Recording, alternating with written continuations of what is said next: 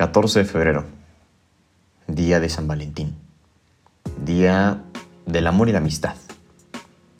Es un día de tradición, como algunas otras fechas importantes, como algunas otras fechas de mercadotecnia que finalmente nos vemos inmersos en esta situación de consumismo, de seguir un patrón.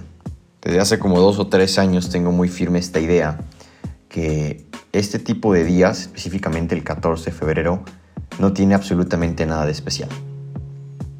Porque tengo otros 364 días para regalarle a lo mejor ese chocolate a esa persona que tanto quiero, mandarle un mensaje a mi amigo, hacer una llamada y platicar, buscar la manera de salir o a lo mejor de simplemente demostrarle y no solamente con un mensaje, con una llamada, con un post en Instagram, que verdaderamente lo quiero o que verdaderamente la quiero.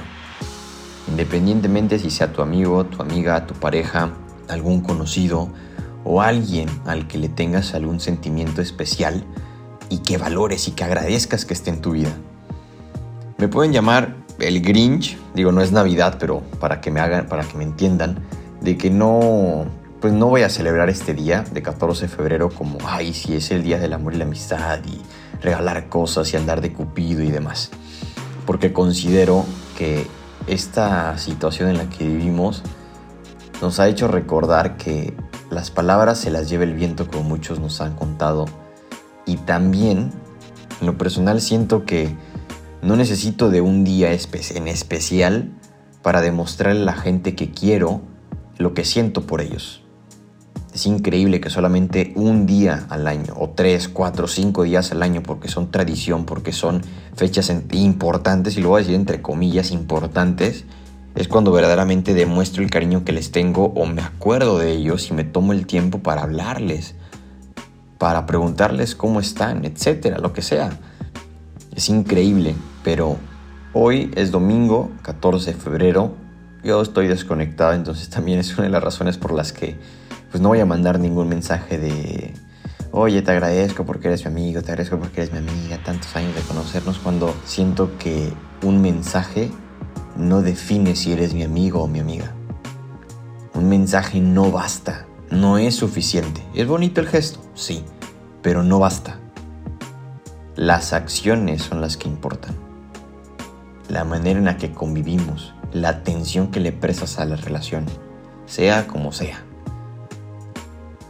Hoy es un 14 de febrero distinto. Vamos para un año de encierro, para un año de pandemia, para un año de un cambio de vida rotundo.